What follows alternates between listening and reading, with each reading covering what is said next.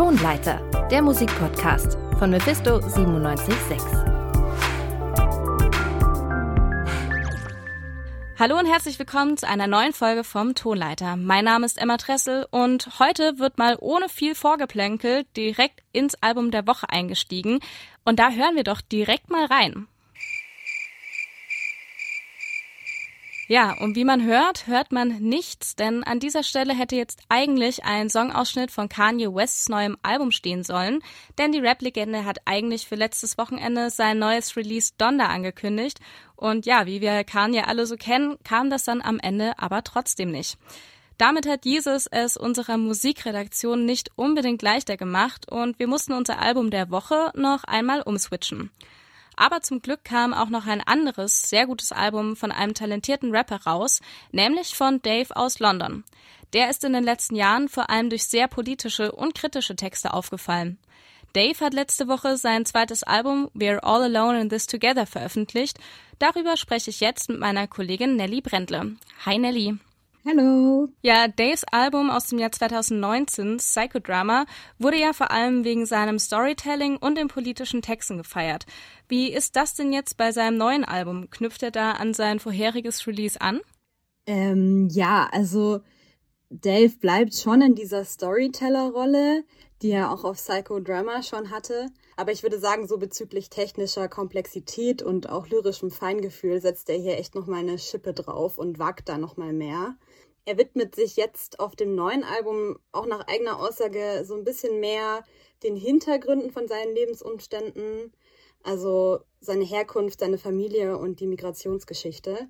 Und er hebt aber auch hier nach wie vor seine Stimme für die junge Generation von Londoner Migrantinnen. Kommt daher dann eigentlich auch der Titel We're All Alone in This Together?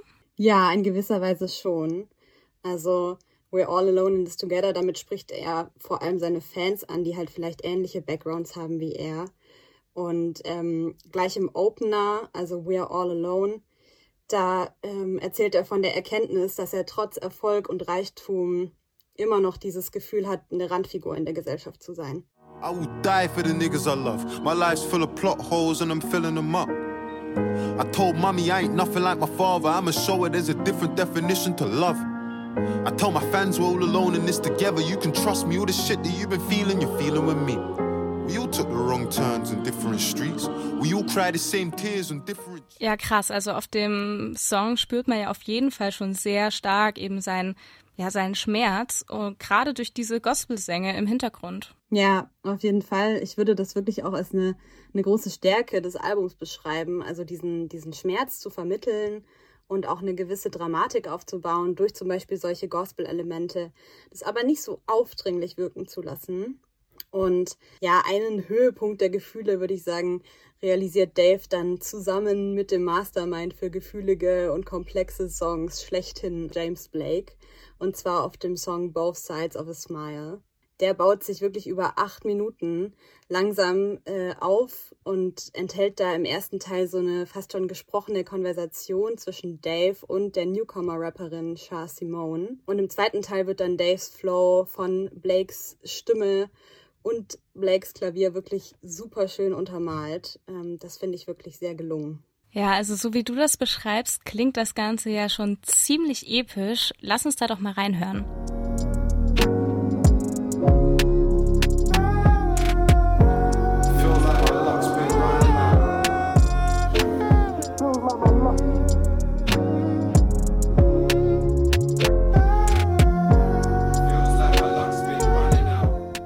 Das sollte man sich auf jeden Fall nochmal in voller Länge reinziehen. Der ist nämlich wirklich in diese verschiedenen Abschnitte gegliedert und baut sich dann langsam auf. Also super schön. Okay, ja, das klingt jetzt aber alles so ein bisschen schwermütig. Also sowohl inhaltlich als auch musikalisch.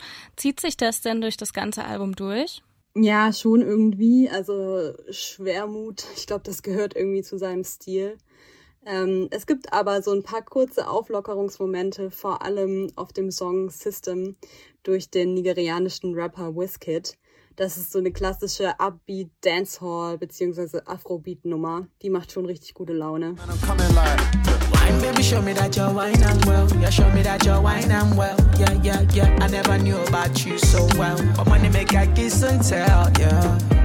Only pray for love. God and peace and love. My enemies only pray for war. So I they give them. Ja, das klingt auf jeden Fall schon ziemlich sehr nach einem klassischen Sommertrack. Findest du, das passt dann aber in diesen Vibe der Platte, der sonst eher so ein bisschen ja, schwermütig eben ist? Ähm, ja, irgendwie funktioniert es eigentlich ganz gut weil Dave als ähm, britischer Rapper mit nigerianischen Wurzeln da schon insgesamt auf der ganzen Platte ziemlich viele so Afro-Beats verbaut, die sich dann mit Grime-Einflüssen vermischen und mit klassischen Hip-Hop-Elementen. Und die Beats sind ja hier eigentlich oft relativ eingängig. Also ich finde, der Song fällt da gar nicht so sehr raus. Ja, okay, das stimmt. Also eingängig und vor allem auch musikalisch ziemlich zugänglich.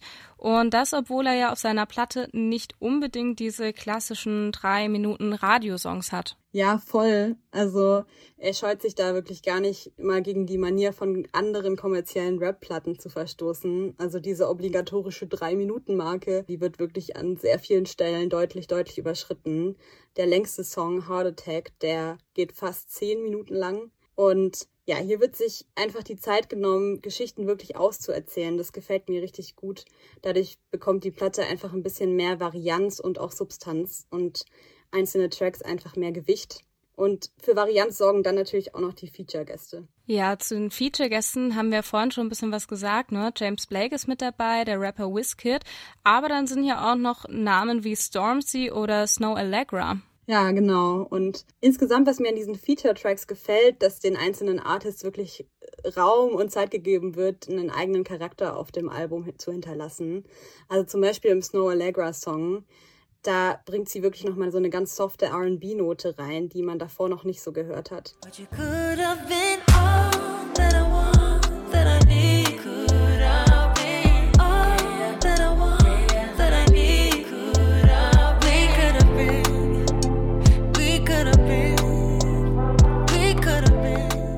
Ja, also ich habe jetzt auf jeden Fall den Eindruck, dass das Album vielleicht doch ein bisschen vielfältiger ist, als ich davor dachte. Und ja, du scheinst ja auch ziemlich angetan zu sein, oder? Ja, auf jeden Fall. Also ich halte das ganze Ding wirklich für ziemlich gelungen und äh, für einen wirklich sehr feinfühligen gesellschaftskritischen Kommentar. Und äh, das erzählt einfach super viel. Da kann man manchmal auch einfach zuhören. Und wie du vorher gesagt hast, musikalisch ist es trotzdem ziemlich zugänglich. Also ich empfehle wirklich allen nochmal genau reinzuhören. Vor allem diese langen Tracks, die sind es wirklich wert, nicht geskippt zu werden. Ja, das sagt Nelly Brentle zum neuen Album von Dave, We're All Alone in This Together. Ja, vielen Dank, Nelly. Sehr gerne. Und nach unserem Album der Woche kommt direkt mein persönlicher Musiktipp für euch. Die Band Blond aus Chemnitz haben nämlich ihre neue Single Du und ich released. Und darauf geht es ziemlich düster her.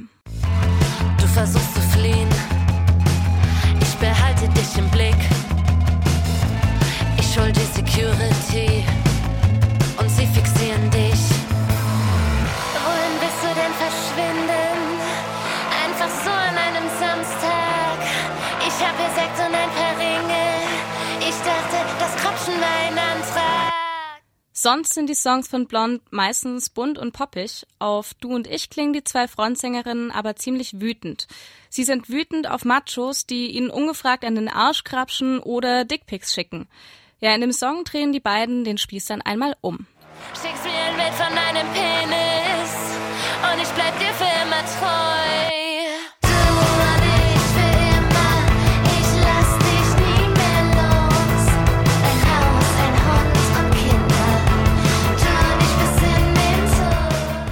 und ich ist auf jeden Fall ein sehr cooler Song, weil diese Wut auf Männer und das, was sie tun, sehr deutlich rüberkommt. Und damit sprechen sie vielen Frauen aus dem Herzen, die ungefragt bekrapscht oder angelabert worden sind. Der Song transportiert auf jeden Fall richtig gut diesen teilweise aggressiven, aber auch empowernden Vibe. Doch nicht alle fallen mit so energiegeladenen Riffs oder kritischen Texten auf. Manche schaffen das einfach nur durch die Art, wie sie ihre Musik veröffentlichen. Zum Beispiel der Künstler Valentin Hansen. Der sticht nämlich mit seinem neuen Release ziemlich aus der Musikszene heraus. Warum genau? Das weiß mein Kollege Scott Heinrichs. Valentin Hansens neues Album hat keinen einzigen Stream. Und das wird auch so bleiben.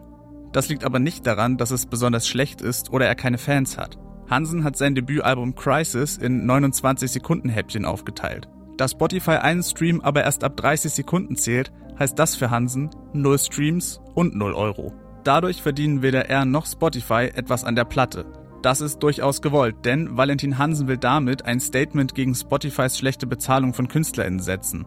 Auch deshalb bezeichnet er die Platte als The Worthless Album, denn verdienen wird daran niemand etwas. Neben all dem Protest ist Crisis aber auch eine musikalische Weiterentwicklung. Die Songs klingen noch ein Zacken ausproduzierter als Tracks auf seiner letzten EP Ways. Und wenn man den Song Never hört, dann kommt einem unweigerlich Hansens Kumpel und Sänger Blut in den Kopf.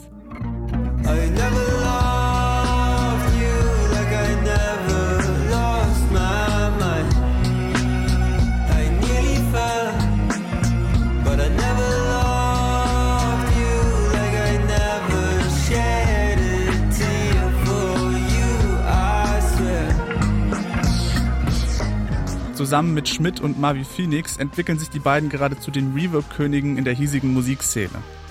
Insofern ist die Platte vielleicht streaming- und verdienstmäßig wertlos, musikalisch aber durchaus wertvoll. Und wer Hansen doch noch irgendwie supporten will, kann die Platte sicher früher oder später noch auf künstlerinnenfreundlichen Plattformen wie Bandcamp kaufen. Und 5000 Käufe machen sich im Gegensatz zu 5000 Streams auch auf dem Konto bemerkbar. Ja, das ist auch mal eine Art von Rebellion gegen die Musikindustrie. Das war Scott Heinrichs zu Valentin Hansens neuem Album Crisis.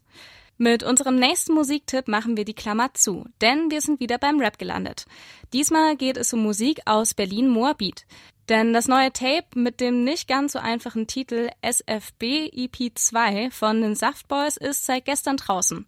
Darauf geht es jetzt aber nicht um verschiedene Kaltgetränke, wie man vielleicht vermuten könnte, sondern um Alkohol, Sprayen und das Leben in Berlin allgemein. Zwischen Kneipen und Abstellgleis. Outfit schwarz, aber Nikes sind immer weiß. Komm vorbei und du weißt Bescheid. SFB die Gang, wir sind unerreicht. Während der Berliner Untergrund musikalisch immer moderner wird, halten es die Saftboys klassisch. In der Tradition von Rappern wie Shaka One und Berlin Crime repräsentieren sie die Berliner Kneipenszene. Es wird gesoffen, gepöbelt und dann weiter gesoffen. Dabei sind sie Kinder der alten Schule. Anstatt Travis Scott zu hören, erzählen sie stolz davon, Rio Reiser über die Jukebox zu pumpen. Bei den Saftboys trägt man eher Lederschuhe statt Sneakern und wenn man Mama besucht, dann hat man Blumen dabei. Mentalität, damit man merkt, man lebt. Wie du dir denken kannst, reicht mir kein Kanapé. Mach mir ein Nanatee für meine Wut im Bauch. Wenn ich zu Mama gehe, kriegt sie einen Blumenstrauß. Bei den ganzen Kneipenbesuchen rückt aber auch ihre andere Leidenschaft nicht in den Hintergrund. Die Crewmitglieder sind engagierte Sprayer und haben sich in Berlin schon an so manchen Stellen verewigt. Im Video zu ihrer neuen Single Bujaka präsentieren sie zur Feier ihres neuen Tapes einen Schriftzug auf einem kompletten Bahnwaggon. Saftboy-Mitglied Obi-Wan macht dabei unmissverständlich klar, dass man sich von ihren Tags fernzuhalten hat. Und allen, die sich nicht daran halten, droht er in der Hook mit seinem Bushammer. Bujaka, Bujaka, was machst denn du denn da? Wenn ich dich crossen sehe, scheppert der Bushammer. Die Frauen sind ulala,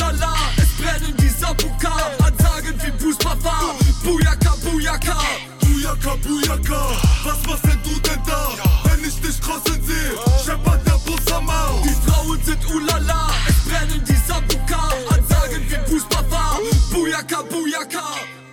Das war Bruno Richter über das neue Tape von den Saftboys. Nach diesem Ausblick in den Berliner Underground sind wir dann aber auch schon am Ende dieser Folge angekommen. Ich bedanke mich noch bei allen, die an dieser Folge beteiligt waren und damit verabschiede ich mich auch schon. Mein Name ist Emma Dressel. Bis zum nächsten Mal. Vielleicht ist bis dahin ja auch schon das neue Album von Kanye West draußen. Tonleiter, der Musikpodcast von Mephisto 976.